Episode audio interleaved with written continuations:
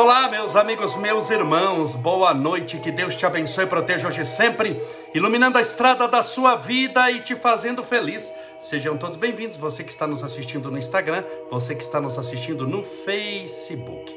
Que Deus possa iluminar a estrada da sua vida, te afastar de todo mal, dar todo bem, que você se sinta amada, amado, acolhido pela bondade divina. Essa é mais uma live das sete e meia da noite, do mesmo horário do Grupo Espírita da Prece, de nosso querido Chico Xavier. Hoje eu comecei alguns minutos atrasados, vocês sabem como os meus dias estão sendo Nesses momentos de excepcionalidade, estou com muito compromisso. Amanhã vou fazer uma cirurgia e hoje, acabando aqui a live, ainda vou receber um pessoal da Câmara aqui para eu assinar uns papéis. Ainda tenho compromisso de novo e amanhã, sete da manhã, sete e pouquinho, já estarei em São Paulo. Separe desde já seu copo com água, sua garrafinha com água, para que possamos fazer a nossa oração daqui a pouco.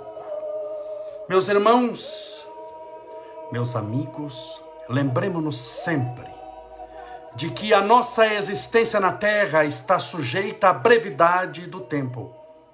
A nossa alma, o espírito, é eterno.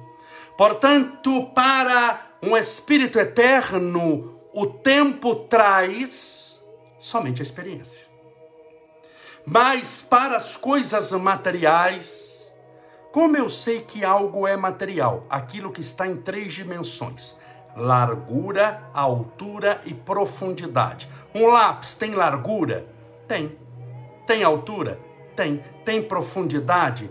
Tem. Essas três dimensões dão o que nós chamamos de mundo material. Portanto, tudo que tem largura, altura e profundidade, o nosso corpo, por exemplo, a nossa casa, o carro, o óculos, a caneta, a, a, cédula de dinheiro, o seu cartão de crédito, o tênis, o sapato, tudo que tem largura, altura e profundidade tem um tempo de existência.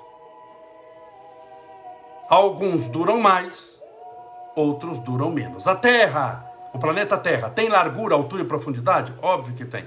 Então ele tem um tempo de existência. São bilhões de anos nós já temos 4 bilhões e 600 milhões de anos, calcula-se que a Terra ainda dure mais uns 4 bilhões de anos, mas você sabe que com 9 bilhões de anos ela vai deixar de existir. Perto disso, ela vai deixar de existir. Um corpo humano não dura bilhões de anos, dura 90, 100 anos, pode durar 10 dias, mas tem um prazo aí, vamos colocar de 100 anos, a média não é 100 anos, mas vamos colocar 100 anos, mas tem um prazo. Só que, como esse corpo não existe por si só, mas nesse corpo há um espírito, há o aprendizado.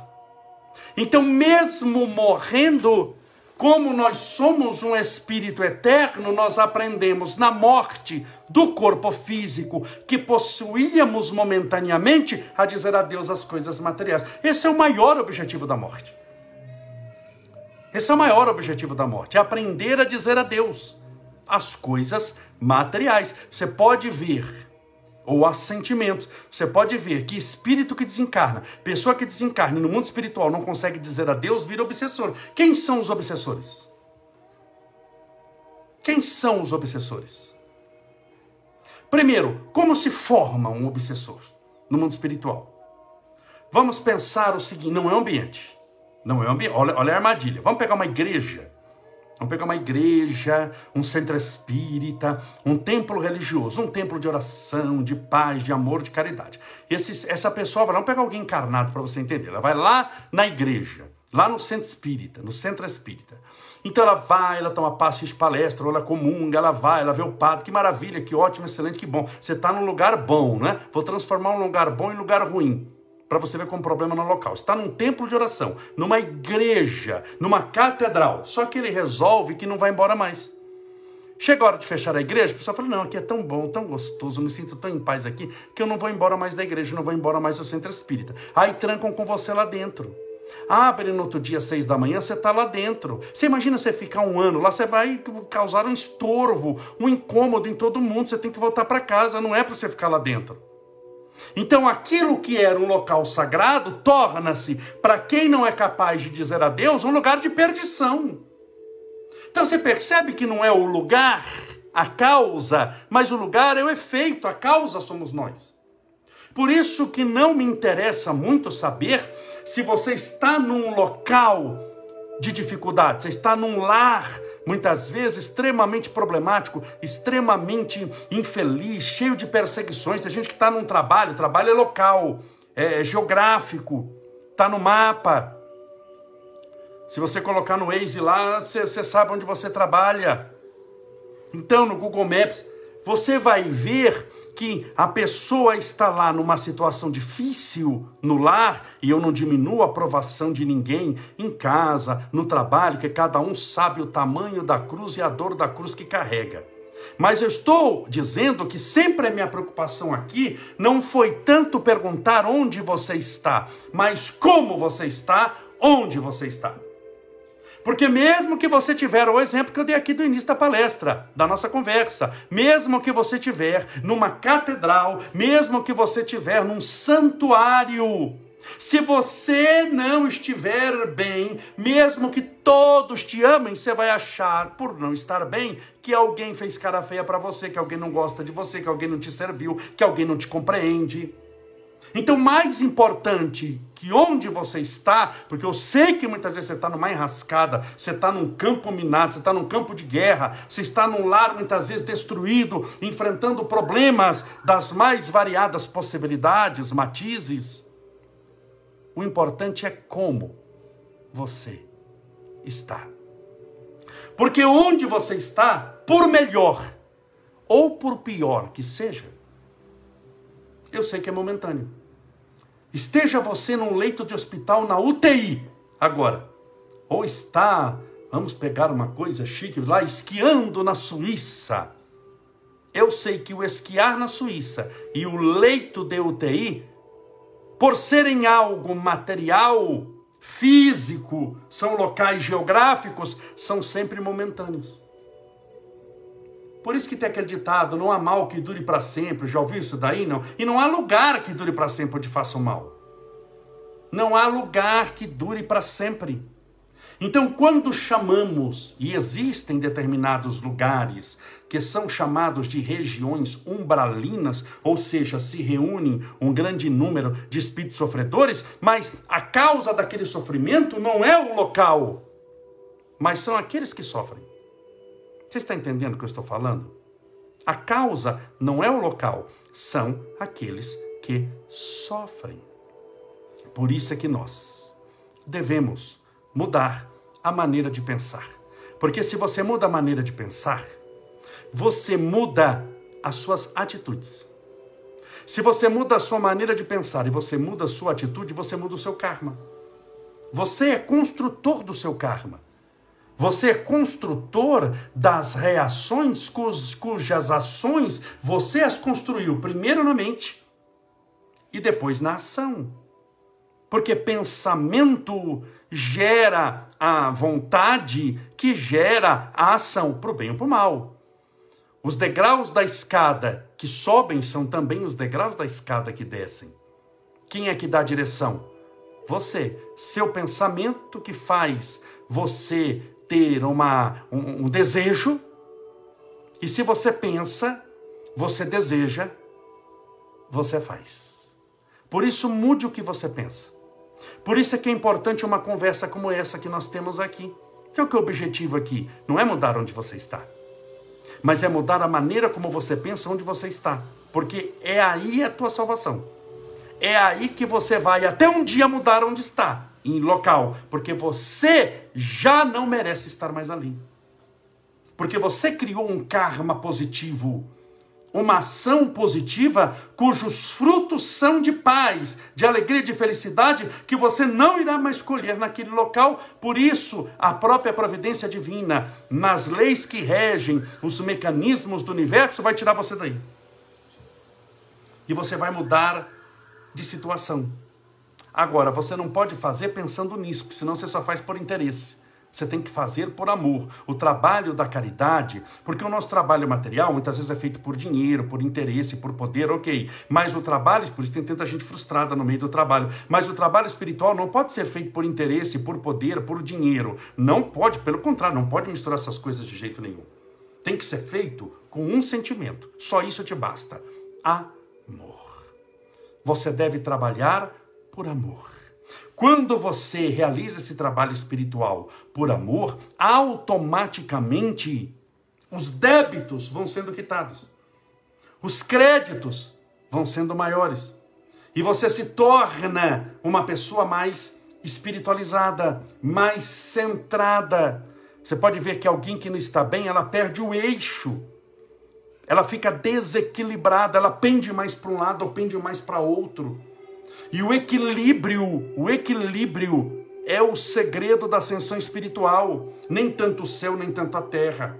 Porque todo extremo é perigoso, todo excesso você não consegue levá-lo por muito tempo. O excesso parece interessante. Vamos imaginar, você resolveu começar a estudar. Então você resolveu começar a estudar 12 horas por dia. Você nunca estudou 12 horas por dia, você não estudava nenhuma, mas você começou com tudo para tirar o atraso. Eu vou estudar 12 horas por dia. Você começa, você vai estudar. Na primeira semana, na segunda de 12 cai para 10 e tem risco na terceira semana de você não estar lendo nenhuma página, nem 10 segundos. Você que estudava 12 horas por dia. Por quê? Porque começa muito forte, você não aguenta. Lembre-se, crescimento espiritual não é corrida de 100 metros. É maratona. E uma maratona que leva bilhões de anos para você completar. Então, se você sair no desespero, você não vai vencer. Você não vai aguentar, você não vai ter gás, você não vai ter capacidade. A pessoa não suporta aquilo. Aquilo é uma construção devagar. Quando as pessoas tentavam acompanhar Chico Xavier Javelinho, ninguém conseguia mais que três dias, era o limite. Três dias a pessoa que tinha desencarnar. Três dias, se a pessoa ficasse com o Chico 24 horas, ela ia ter raiva de Jesus e do Espiritismo, porque ela não podia comer direito, não dava para dormir, ficava só. Ela não aguenta. Mas por que, que Chico Xavier aguentava mesmo velhinho, aguentou desde criança? Porque até chegar ali, ele teve só Deus e ele sabe em quanto tempo para burilar o seu espírito. Por isso é que quando a gente começa a pensar assim espiritualmente, você vai matando essa ansiedade. Esse desejo incomensurável de fazer tudo rápido. Por isso que a ansiedade é o excesso do amanhã. Eu trago para hoje rápido. E da frustração. Porque quer fazer tudo de uma vez. E não funciona dessa maneira. Você não vai aguentar. Quando, quando houve um, um, um edifício em São Paulo chamado Joelma, e o Joelma pegou fogo, quem via as labaredas, dizem que é coisa do outro mundo pessoas se jogando, aquele fogo, aquela coisa. Tem até é, livro de Chico Xavier, psicografado, um, se eu não me engano, chama-se Somos Seis, que conta a história do Joelma, de seis espíritos que desencarnaram no edifício Joelma, que pegou fogo em São Paulo. E o Chico psicografou esses espíritos, eles contaram quem foram no passado. Leia, chama-se Somos, Somos Seis. Mas quem visse o Joelma pegando fogo achava que São Paulo inteiro ia pegar fogo. Mas como pegava fogo muito forte, no outro dia de manhã eram só cinzas. Não tinha nem fumaça mais. Então muita gente é o Joelma pegando fogo, começa com tudo, a pessoa começa, as pessoas olham e falam, nossa, esse vai longe, hein? Esse vai longe, vai tão longe que nunca ninguém mais achou para onde foi. É a constância que te faz vencer.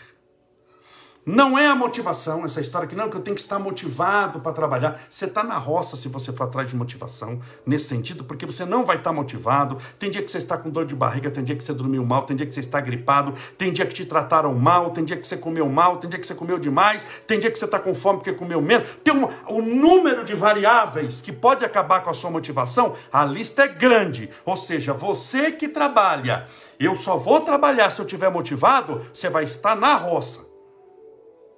Porque pode acontecer um trilhão de coisas com você. Você é a pessoa mais frágil do mundo. Você tem que ter constância. Você vai trabalhar, se necessário for, chorando, com dor, feliz ou com câncer. Você vai fazer o que deve ser feito. É isso que o vitorioso faz.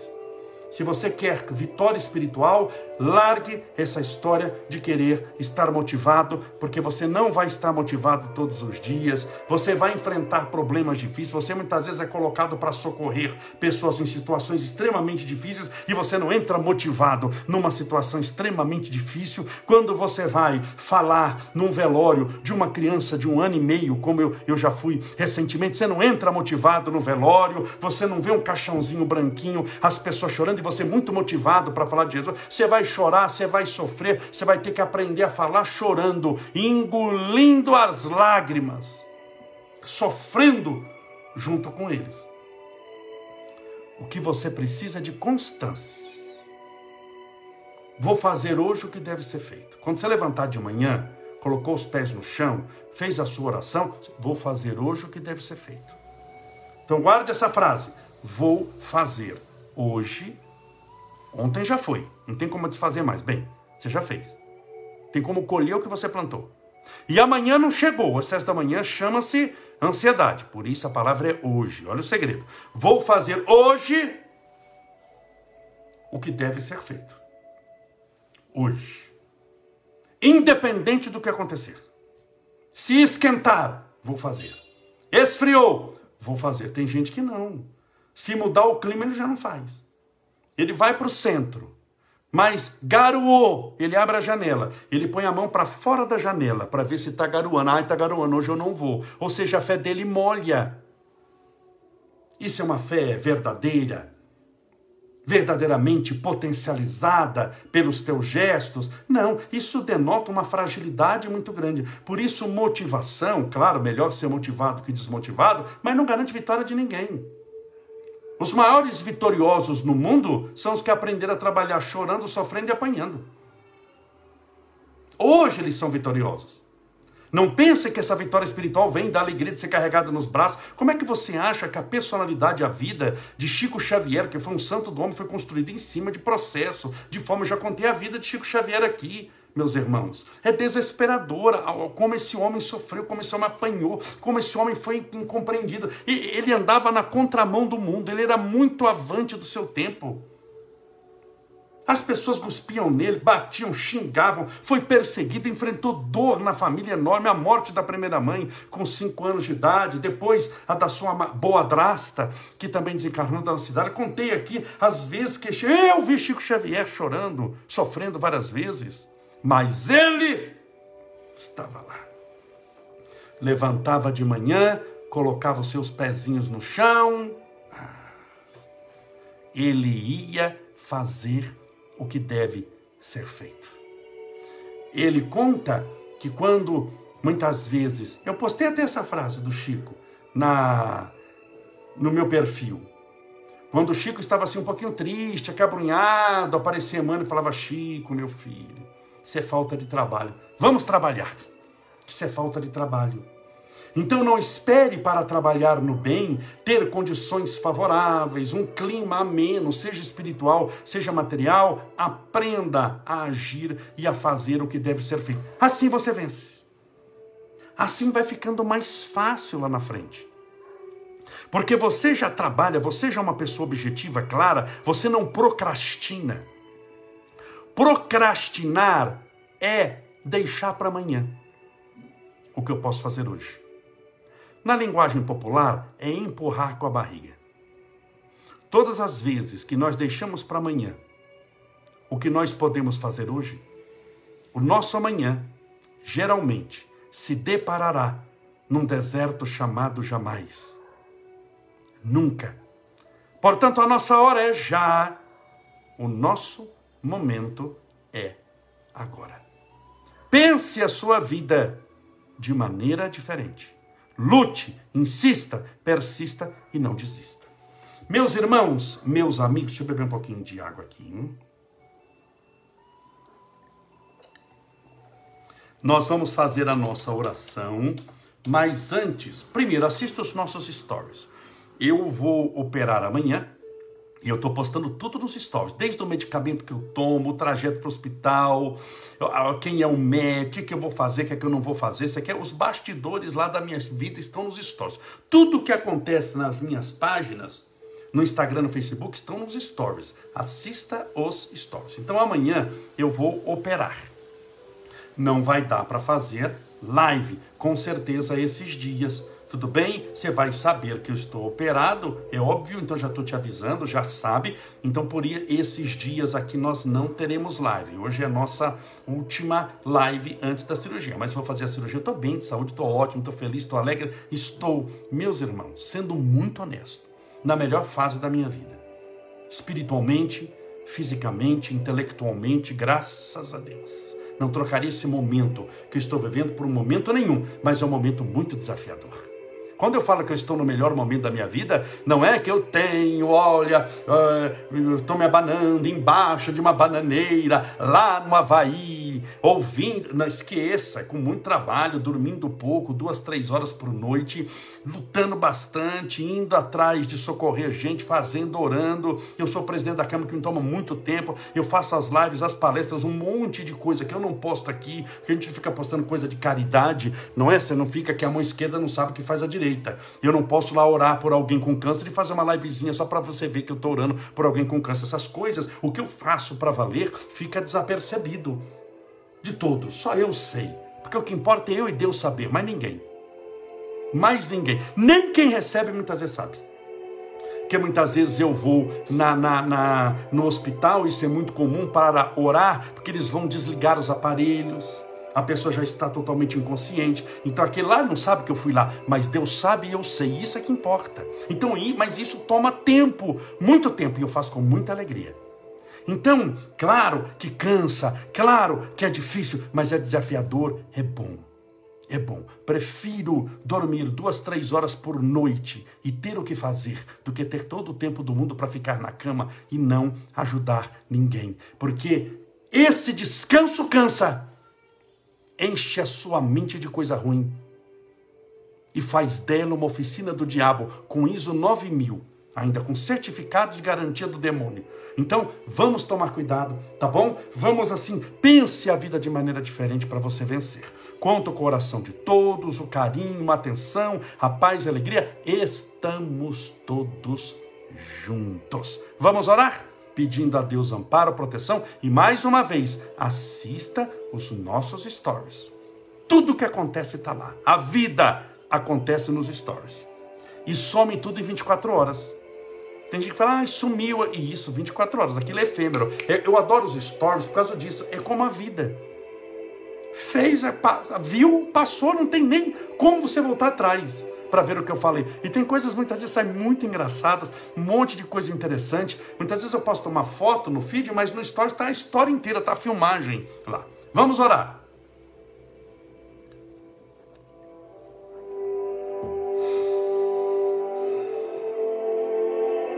Senhor Jesus, Mestre Divino, esperança dos aflitos, consolação dos que sofrem, Rei dos Reis, luz que ilumina o mundo inteiro. Obrigado, Jesus, pela benção da vida, pelo ar que respiramos, pelo alimento que nutre as necessidades do nosso corpo físico, pelas amizades que nos deste, como sustentáculos da nossa existência, como amparo nos momentos que mais precisávamos por todo o amparo espiritual, a proteção dos mentores espirituais, dos guias de luz, dos anjos guardiões, por todos eles que sempre velam por nós e nos apontam o caminho certo a seguir e têm paciência para nunca desistirem de nós. Te rendemos graças, dizendo obrigado, Jesus. Pela vida que temos, que se não é aquela que desejamos, é com certeza que precisamos ter para o nosso crescimento espiritual, para a nossa evolução, a fim de que aprendamos a solucionar problemas como uma escola que nos apresenta a prova, a fim de que possamos nos mostrar aprovados. Portanto, toda prova nessa existência tem um objetivo maior, a aprovação, mas pode ter uma consequência nefasta, a reprovação por não termos feito o que precisava ser feito. Por isso, ensina-nos, Senhor, a fazermos alguma coisa. Ensina-nos, Senhor, a fazermos o bem onde estivermos, sermos instrumentos da tua paz, da tua bondade, do teu amor. Como São Francisco na sua oração, fazei-me instrumento da tua paz.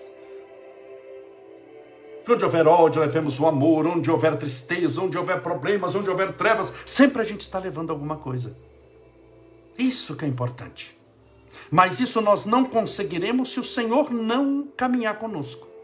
Estender as tuas mãos poderosas e como uma mãe, um pai que sustenta o seu filho nos primeiros passos, o Senhor haverá de nos sustentar os passos, ainda vacilantes, em direção à prática do bem, para a construção de nossa vida eterna, repleta de amor e de paz. A tua misericórdia, Jesus.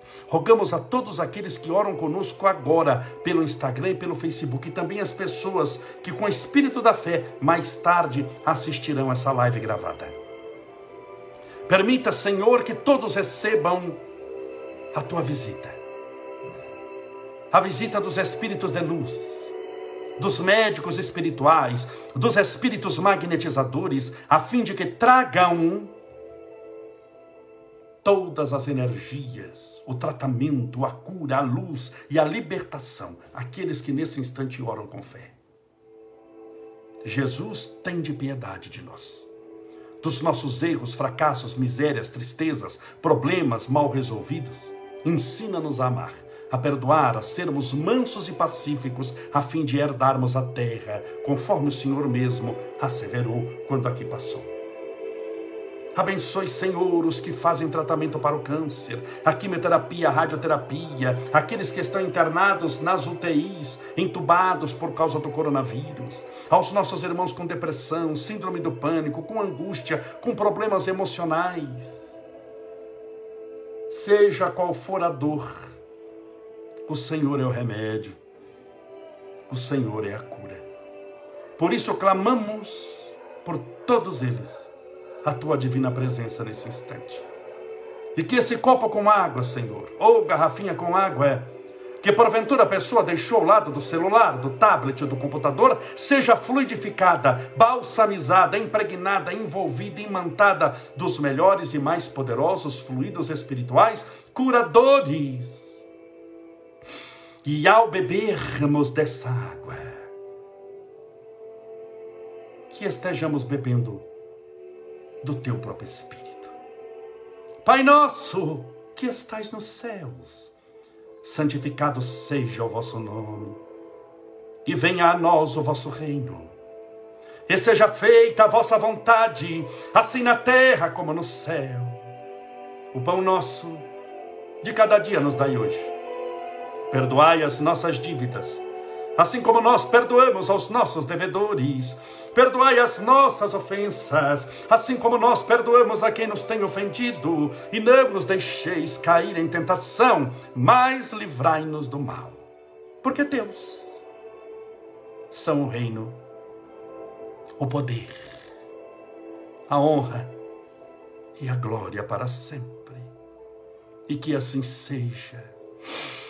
Graças a Deus e viva Jesus.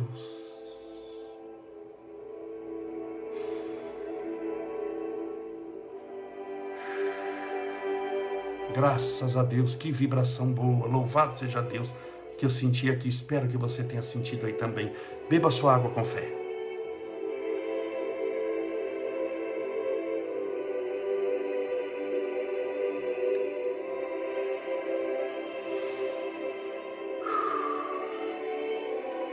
Muito obrigado pela sua companhia. Daqui a alguns dias nos veremos nas futuras lives, mas vou mandando notícia todo dia e toda hora para você, tá bom? Que Deus te abençoe e proteja hoje e sempre. Estamos juntos. Um forte abraço. Seja feliz e até breve.